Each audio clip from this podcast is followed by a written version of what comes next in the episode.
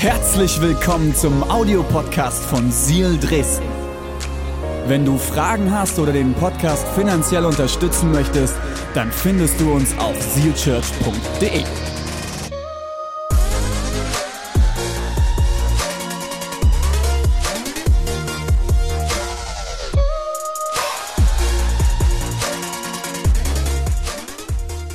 Wir werden heute gemeinsam die Waymaker-Serie abschließen. Und du kannst dir gerne folgenden Titel für heute aufschreiben. Light in the Darkness, also Licht in der Dunkelheit. Und die Frage ist, wo ist das Licht? Wo ist das Licht? Wo ist das Licht am Ende des Tunnels? Ich war mal in Norwegen. Die Norweger, die sind echt verrückte Menschen, äh, vor allem was die Tunnel betrifft. Wir sind in einen Tunnel reingefahren und mittendrin im Tunnel war ein Kreisverkehr mitten im Berg ein Kreisverkehr, ja, und der hat sich dann nochmal aufgeteilt in zwei, drei Tunnels, also verrückt. Und wenn du in so einem Tunnel bist, je nachdem, wie lange du da drin bist, ist die Sehnsucht danach sehr, sehr groß, dass irgendwann das Licht erscheint am Ende des Tunnels. Wir wollen heute drauf schauen, hey, wo ist das Licht am Ende des Tunnels? Und ich möchte ein Gebet sprechen und dann steigen wir ein. Jesus, ich danke dir, dass du hier bist. Du bist der König aller Könige. Und wir sind heute Morgen hier zusammen und wir sagen, hey, wir können, wir können nichts aus uns selbst heraus tun. Nur durch dich ist es möglich. Jesus, ich danke dir, dass wir uns heute bewusst machen dürfen, wer du bist. Wie mächtig, wie groß, wie gewaltig du bist. Danke, dass du uns heute begegnen möchtest. Ganz individuell, so wie es jeder Einzelne braucht. Mit den Fragen, die mitgebracht werden, mit den Emotionen, die mitgebracht werden. Du möchtest uns heute begegnen. Wir sind bereit. Wir lieben dich von ganzem Herzen. Amen. Amen. Vielen Dank, Johnny. Hey, lass uns auch mal der ganzen Band einen fetten Applaus geben. Gerade die Instrumentalisten, ne, die spielen die ganze Zeit mit Maske. Okay, das ist für dich vielleicht schon unangenehm, wenn du an deinem Platz bist, aber hey, die Musiker, das Licht strahlt dir noch drauf mit der Zeit, dann wird's richtig, richtig kuschelig unter der Maske. Ähm, du darfst gerne mal deine Bibel aufschlagen. Wir werden heute sehr, sehr, sehr, sehr viel Bibeltext lesen. Okay, viele Leute sind begeistert. Ich versuche es nochmal. Wir sind in der Kirche, Wort Gottes ist im Mittelpunkt. Ja, wir glauben an die Bibel und das, was drin steht. Hey, wir werden heute ganz, ganz viel Bibel gemeinsam lesen. Yes, sehr gut. Ähm, darfst mal aufschlagen, Apostelgeschichte, Kapitel 1, ab Vers 12. Du kannst es auch im Screen verfolgen oder in deiner persönlichen Bibel lesen. Folgende Szenerie, bevor wir anfangen. Ähm, und zwar, Jesus ist weg. Er ist in den Himmel aufgefahren, er ist ein paar Etagen hochgefahren und die Jünger waren auf einmal allein. Sie waren allein, Jesus war nicht mehr da. Nachdem sie drei Jahre um die Häuser gezogen sind, Ministry gemacht haben, hunderte Menschen geheilt worden, Jesus Wunder vollbracht hat, auf dem Wasser gelaufen ist, 5000 Leute äh, gespeist hat und so weiter und so fort. Auf einmal war er nicht mehr da. Und dann lesen wir Folgendes, und jetzt steigen wir ein, Kapitel 1, Abvers 12. Daraufhin kehren die Apostel nach Jerusalem zurück. Sie waren mit Jesus auf einem Hügel gewesen, der Ölberg genannt wird, und nur ein Sabbatweg etwa eine Viertelstunde von der Stadt entfernt. In Jerusalem angekommen, gingen sie in den großen Raum im Obergeschoss jenes Hauses, das ihnen schon bisher als Treffpunkt gedient hatte. Und wo sie von jetzt an ständig zusammenkamen. Ist nicht interessant? Sie sind zurückgegangen nach Jerusalem und haben sich getroffen, dort, wo sie immer zusammen waren, und haben sich ständig getroffen. Petrus, Johannes, Jakobus und Andreas, Philippus und Thomas, Bartholomäus und Matthäus, Jakobus, der Sohn des Alphaeus, Simon, der Zelot und Judas, der Sohn des Jakobus. Sie alle, Achtung, beteten anhaltend und einmütig miteinander. Auch, ganz wichtig, eine Gruppe von Frauen war dabei. Sehr gut, Ladies, dass ihr heute auch mit dabei seid. Sehr, sehr gut. Sehr, sehr gut. Wir Männer sind immer nur so stark wie die Frauen an unserer Seite. Ähm, Amen. Hätte ich mehr Amens erwartet von den Frauen. ähm, unter ihnen Maria, die Mutter von Jesus. Jesu Brüder gehörten ebenfalls dazu. An einem dieser Tage trat Petrus vor die Versammelten. Es waren etwa 120 Personen. Also ungefähr wie heute Morgen, sind vielleicht ein bisschen mehr. Und 120 Personen waren zusammengekommen und Petrus sagte, liebe Geschwister, was über Judas in der Schrift steht, musste sich erfüllen. Es musste so kommen, wie es der Heilige Geist durch David über ihn vorausgesagt hat. Judas war einer von uns zwölf. Er war einer von uns und hatte denselben Dienst zugeteilt, zugeteilt bekommen wie wir. Und doch, und doch hat er sich zum Anführer derer gemacht, die Jesus gefangen nahmen. Von dem Geld, das er für diese verwerfliche Tat bekam, kaufte er sich ein Stück Land.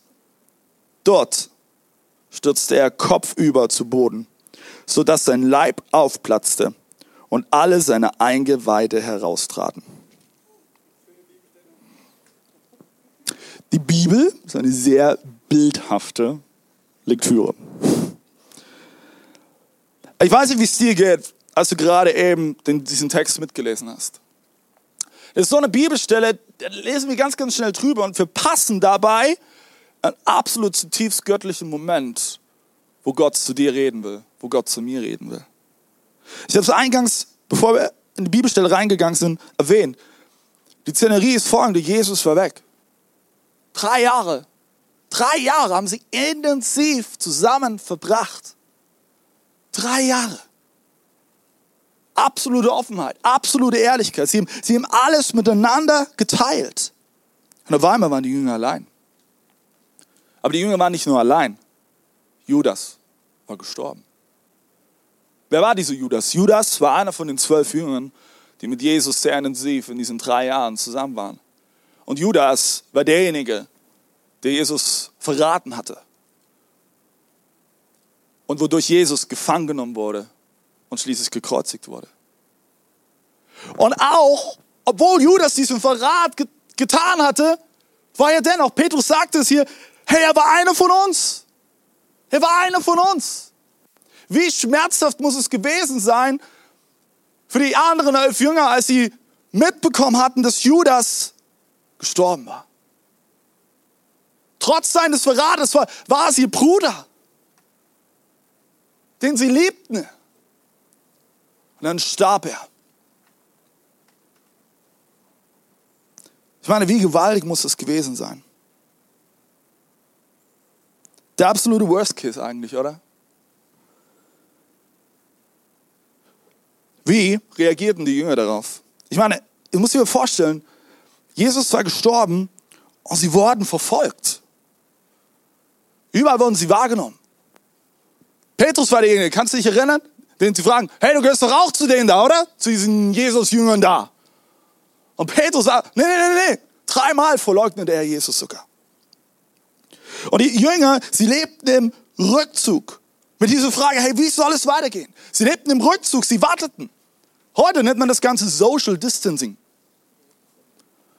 Wie, wie, wie oft ist es heute, hey, die Menschen sitzen zu Hause, sie warten, sie, sie haben sich an Distanz gebracht, sie halten Abstand, sie warten und genauso war es für die Jünger damals. Was wird kommen? Okay, Jesus hat gesagt, hey, ich werde sterben und ich werde zurückkommen, aber, aber wann? Wann? Sie, sie hatten Fragen. Sie waren vorsichtig. Wen können wir vertrauen? Wen können wir nicht vertrauen? Ich glaube, ich eines der, der schlimmsten Momente in Beziehung, wenn du nicht weißt, wen du vertrauen kannst. Und diese Frage hatten die Jünger in, ihren, in ihrem Herzen. Und für viele von ihnen war es, glaube ich, eine dunkle Zeit. Aber jetzt kommt.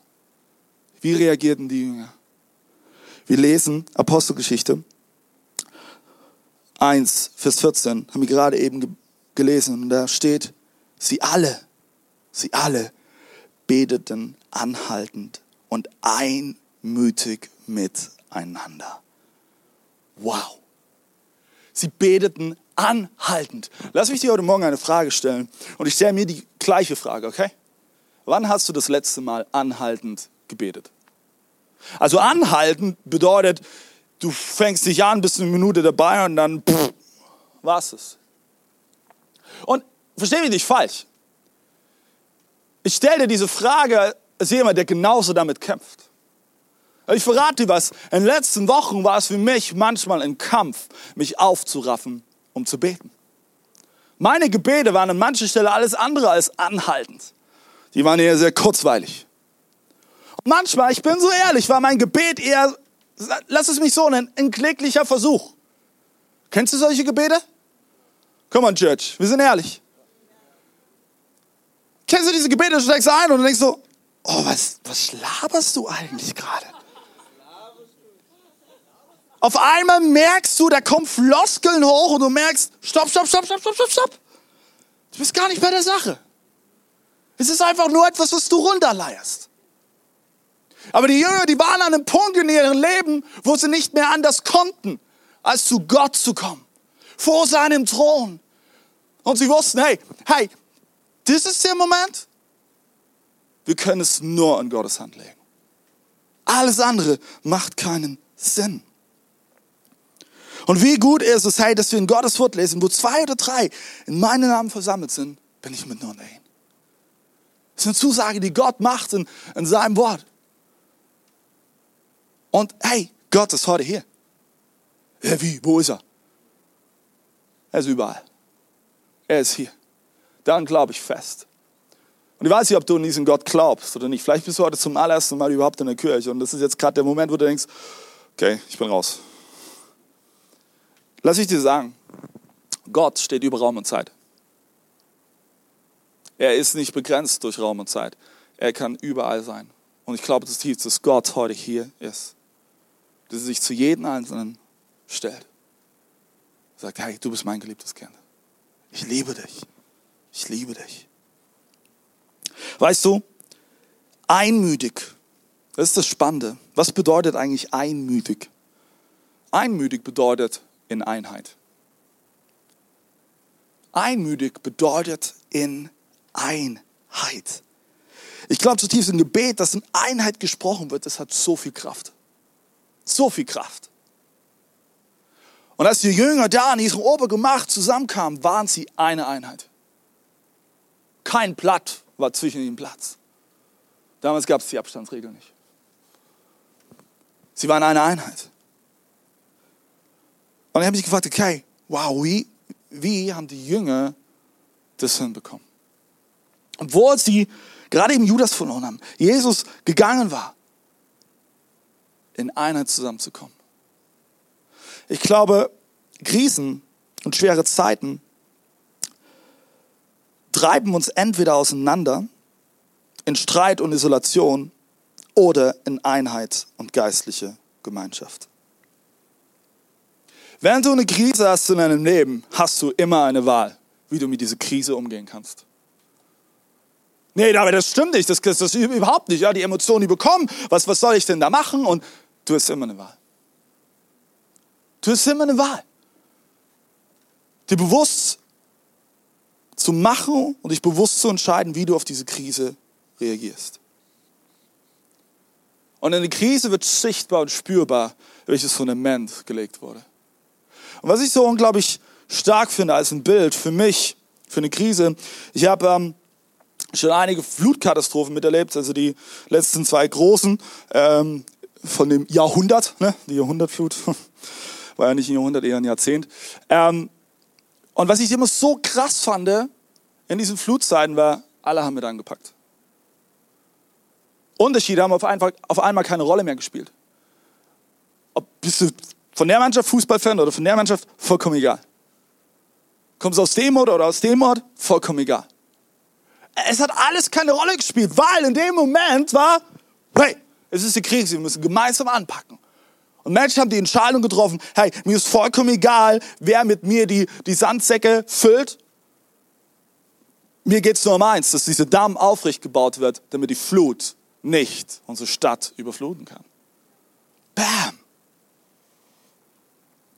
Ich glaube auch, am Ende Krisen machen immer eines deutlich, alles verändert sich, oder?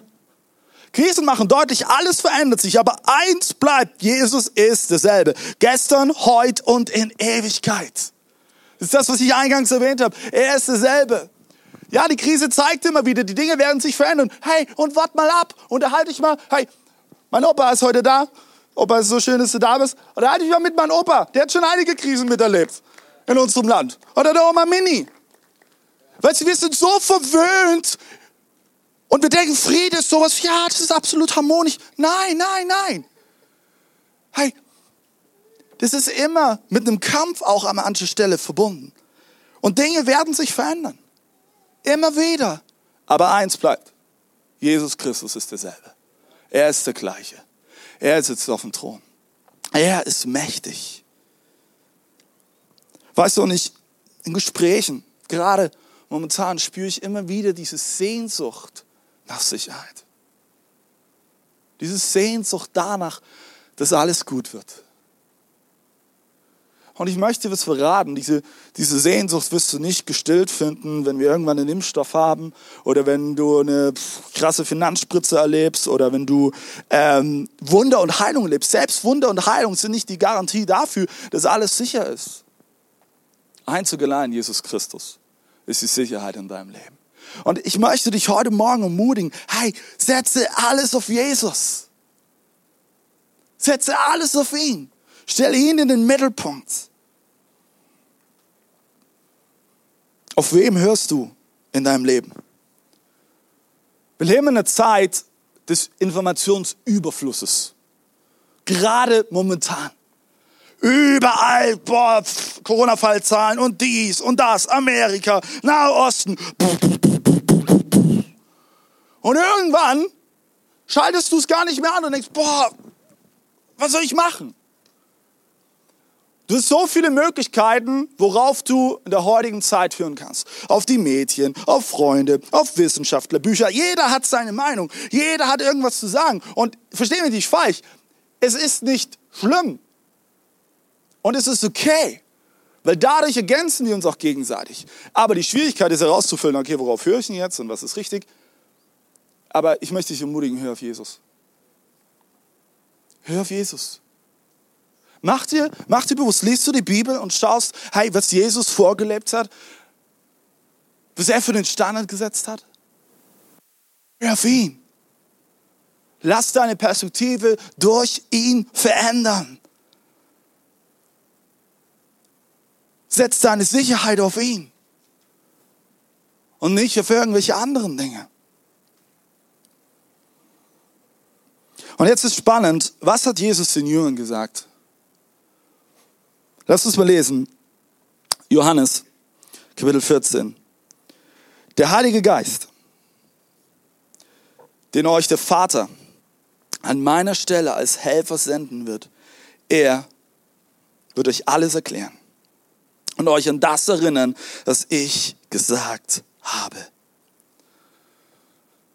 Ich weiß nicht, ob du heute Morgen so ehrlich bist und vielleicht du dir eingestehen musst, du brauchst Hilfe. Im ersten Moment ist es, klingt es erstmal negativ, aber eigentlich ist es nichts Negatives, wenn du Hilfe brauchst. Auch ich habe Momente in meinem Leben, da brauche ich Hilfe. Wie gut ist es, wir haben es gerade eben gelesen, dass der Heilige Geist geschickt wird vom Vater als ein Helfer. Ist es nicht gut, Leute? Und sogar auch als jemand, der dich erinnert. Wer, wer ist vergesslich? Du brauchst einen Heiligen Geist. Hey, der, der Heilige Geist ist ein Beistand, ein Helfer, ein Tröster, jemand, der dich erinnert an die Dinge, die wirklich wichtig sind in deinem Leben. So oft hatte ich schon Momente, wo ich gedacht habe, hey, ich sehe keinen Ausweg mehr, keine Perspektive. Und der Heilige Geist hat mich erinnert, hey, David, David, du glaubst an einen mächtigen Gott. Das, wo du jetzt gerade eben keine Sicht hast, darüber schaut Gott schon längst hinaus und er sieht schon längst einen Ausweg. Oh, yes, so gut, Gott. Und dann geht es weiter ab Vers 27. Auch wenn ich nicht mehr da bin, wird doch der Friede bei euch bleiben. Ja, meinen Frieden gebe ich euch. Einen Frieden, pass auf, den euch niemand sonst auf der Welt geben kann. Deshalb seid nicht bestürzt und habt keine Angst.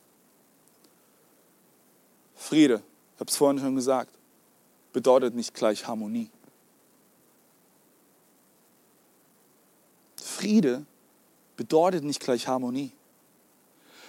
Dieser Friede, von dem hier geschrieben wird, ist ein anderer Friede. Selbst für die Umstände, in denen du dich gerade eben befindest, dir nicht das Sicherheitsgefühl vermitteln, was du eigentlich brauchst. Selbst wenn du noch viele, viele Baustellen hast in deinem Leben, selbst wenn du noch viele offene Fragen hast, kannst du dennoch in diesem Moment einen göttlichen Frieden verspüren. Und dieser göttliche Frieden ist unabhängig von den Umständen. Und der Heilige Geist schenkt dir diesen inneren Frieden.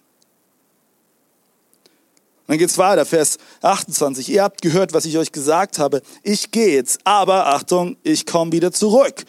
Wenn ihr mich wirklich lieben würdet, dann würdet ihr euch darüber freuen, dass ich jetzt zum Vater gehe, denn er ist größer als ich. Ich möchte dir heute Morgen sagen, wir glauben an den Gott, der einen Plan hat. Er hat alles vorbereitet. Er hat alles vorbereitet. Er hatte alles vorbereitet für seinen Sohn, denn er wusste, es würde der Moment kommen, wo er seinen Sohn zur Erde schicken würde und er würde am Kreuz sterben, damit du und ich gerettet sind. Gott hat einen Plan, weil er ist souverän. Er ist souverän. Er ist der souveräne Gott. Er steht über allen.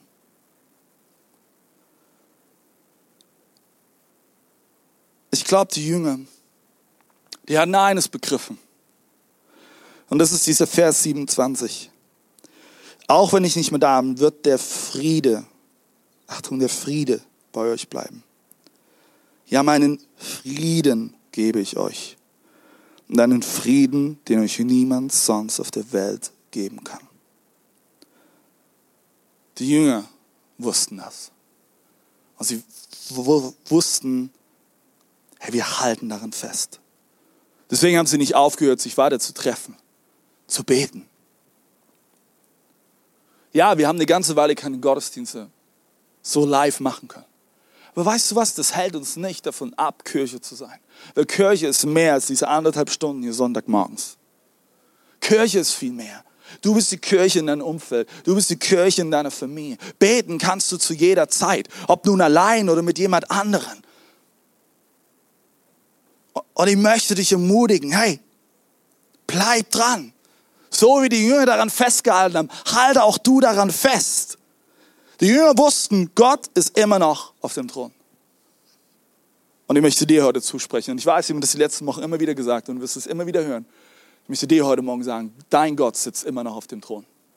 Er ist immer noch der souveräne König. Er ist immer noch der souveräne Herrscher. Er steht immer noch über allen. Er hält alles in seiner Hand. Jede Ressource auf dieser Welt. Er ist dein Versorger. Er ist dein Tröster. Er ist ein liebender Vater. Er ist souverän. Ich möchte dir einige Fragen stellen. Weißt du das? Hast du das auf dem Schirm? Dass wir an diesen Gott glauben? Oder ist es vielleicht gerade so, trifft dich dein Leben und die Situation dieser Welt gerade eben oder die Situation deiner Familie oder deinem Job so, dass du in Einheit und geistliche Gemeinschaft gehst oder dass du dich eher isolierst. Möchte sehr ehrlich werden zu dir. Ich bin jemand auf der Bühne oder wenn du mich erlebst, ist der erste Eindruck vielleicht, boah, der David, der kriegt alles hin. Aber so ist es nicht. Ich habe viele Momente, da gehe ich von der Bühne und ich stehe in der Gefahr, mich zu isolieren. Und vielleicht kennst du die Geschichte von Elia. Ich liebe die Geschichte von Elia, weil es gibt diesen Moment, Elia hat gerade eben äh, erlebt, dass Gott Feuer vom Himmel hat regnen lassen und wusch, dieses Opfer in Brand gesetzt wurde und danach hat er noch 400 Baalspriester gekillt. Ähm, und am darauffolgenden Tag in etwa bekommt er eine Nachricht von Isabel, das war die Königin damals. Elia, ich töte dich! Ich mach dich platt! Und was macht Elia? Elia geht in Isolation. Er versteckt sich in der Höhle. Und ich hatte in den letzten Wochen einige Momente, wo ich schon in der Höhle drin saß. Und da saß ich drin und dachte, oh, mir geht's so schlecht. Ich, ich kann nichts und alles böse. Und das sind diese Momente, da, da kommen du und ich ganz, ganz schnell in eine Opferrolle. Hm, kennt wahrscheinlich nur ich. In dieser Opferrolle, wo, wo, wo, wo du und ich sagen, oh, alle anderen sind schuld, alle anderen sind böse und ich kann überhaupt nichts dafür. Und weißt du, du suhlst dich, ich bleib ganz bei mir, ich will dir das nicht unterstellen. Ich suhle mich dann so richtig in Selbstmitleid und isoliere mich von dieser Welt. Und genauso ging es Elia und irgendwann kam der Moment, hey, Gott, hat Gott ihn herausgerufen. Aber nicht mit der lauten Stimme, sondern mit einer ganz leisen Stimme. Und ich möchte dich heute Morgen ermutigen, hey, begib dich nicht in Isolation. Weil Isolation bedeutet immer, du distanzierst dich automatisch von menschlichen Beziehungen und vor allen Dingen auch gegenüber Gott. Ich möchte dich ermutigen, hey, suche die Gemeinschaft, suche die Einheit. Und nicht nur, wenn alles perfekt ist. Weil perfekt wird es nie sein. Und vielleicht ist das, was du heute Morgen hören musst, perfekt wird es nie sein.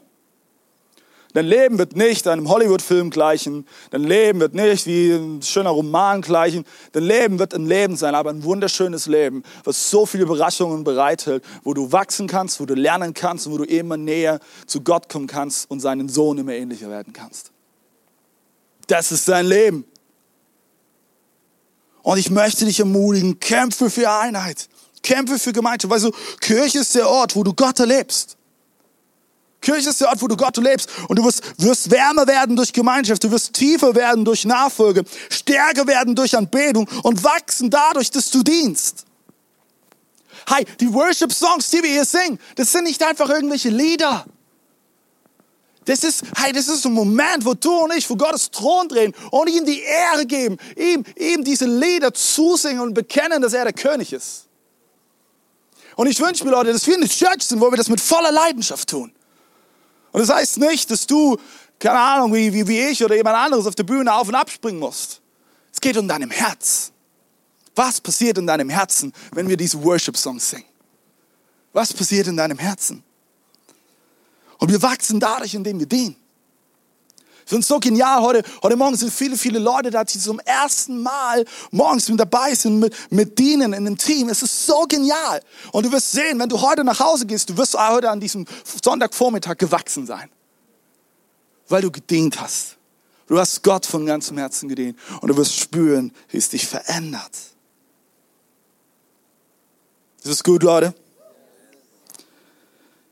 Wie geht die Geschichte jetzt mit den Jüngern weiter? Lasst uns mal lesen, Apostelgeschichte, ein Kapitel weiter, Kapitel 2, ab Vers 1. Schließlich kam das Pfingstfest. Auch an diesem Tag waren sie alle wieder am selben Ort versammelt. Wieder der gleiche Ort. Wo sie die ganzen Tage davor zusammenkamen. Plötzlich setzte vom Himmel her ein Rauschen ein. Wie von einem gewaltigen Sturm. Das ganze Haus, in dem sie sich befanden, war von diesem Brausen erfüllt. Gleichzeitig sahen sie so etwas, jetzt wird so richtig crazy, wie Flammenzungen, woo, die sich verteilten und sich auf jeden einzelnen von ihnen niederließen. Alle, alle wurden mit dem Heiligen Geist erfüllt und sie begannen in fremden Sprachen zu reden und jeder sprach so, wie der Geist es ihm eingab. Bam! Alle wurden erfüllt mit dem Heiligen Geist. Der Tröster, der Helfer, der Beistand ist für jeden, der Ja zu Jesus gesagt hat. Alle wurden mit dem Heiligen Geist erfüllt. Weißt du, Gott macht keinen Unterschied. Hast du es gewusst? Es ist ganz, ganz wichtig. Gott macht keinen Unterschied, bedeutet nicht gleichzeitig, dass Gott sich dem unterstellt, was wir manchmal als gerecht empfinden als Menschen. Das ist ganz, ganz wichtig.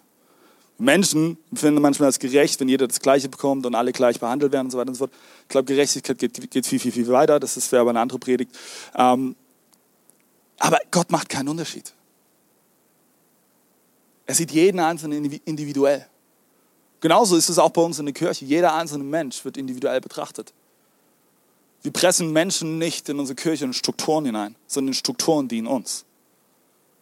Das ist extrem wichtig.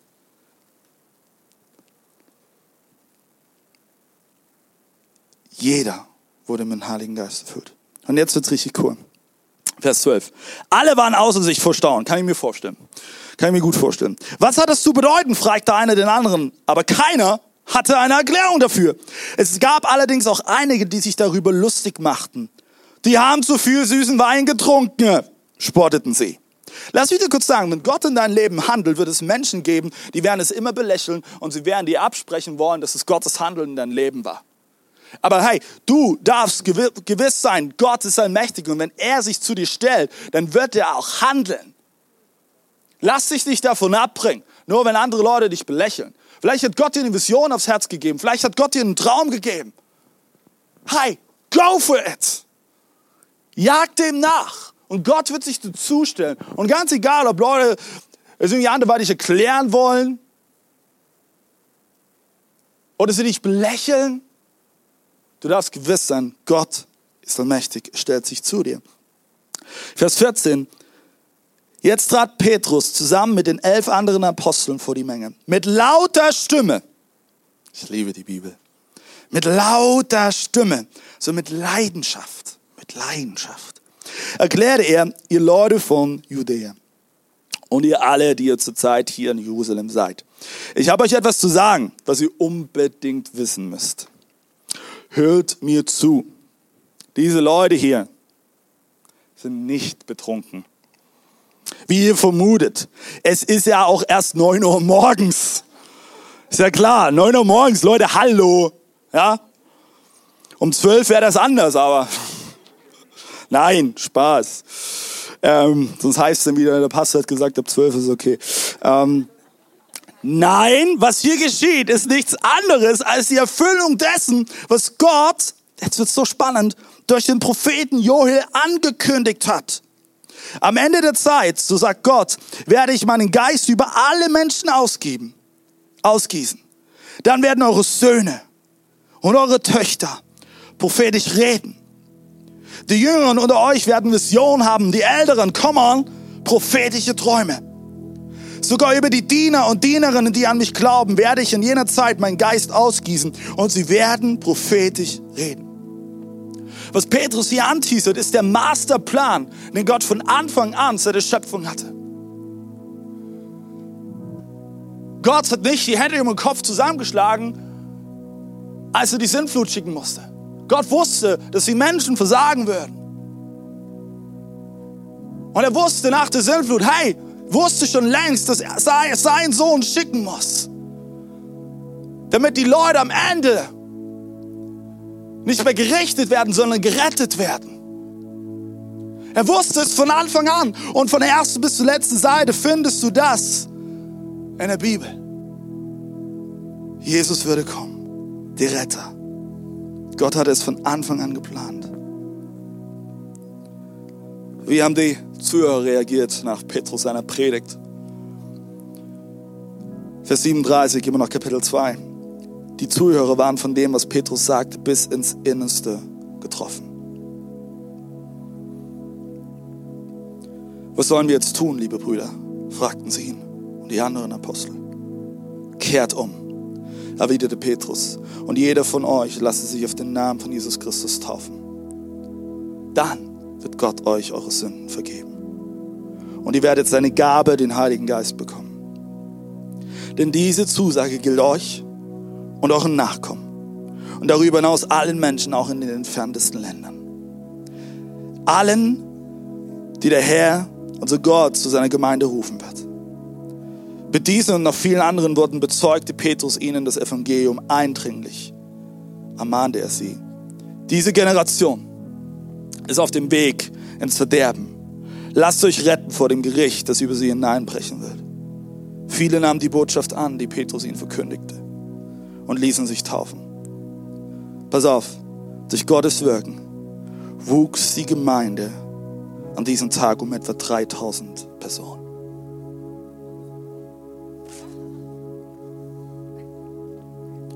Ich lese diese Bibelstelle und ich will ehrlich zu dir sein. Manchmal lese ich diese Bibelgeschichte und ich frage mich immer innerlich, ist es auch heute noch möglich? Ist es heute noch möglich? Und ich muss immer wieder zu dieser Erkenntnis kommen, zu dieser Wahl, ja, denn Gott ist derselbe. Der Gott damals, zu Pfingsten, als Petrus gepredigt hat und 3000 Menschen am einen Tag zum Glauben kamen, ist derselbe Gott wie heute, an diesem Sonntag, am 11. Oktober 2020. Es ist derselbe Gott. Meinst du nicht, Gott ist dazu in der Lage? Keine Ahnung, was, ob es, ob es machen will, heute. Aber ich glaube, Gott möchte wirken. Und Gott ist übernatürlich und mächtig. There is a light in the darkness. Da ist ein Licht in der Dunkelheit.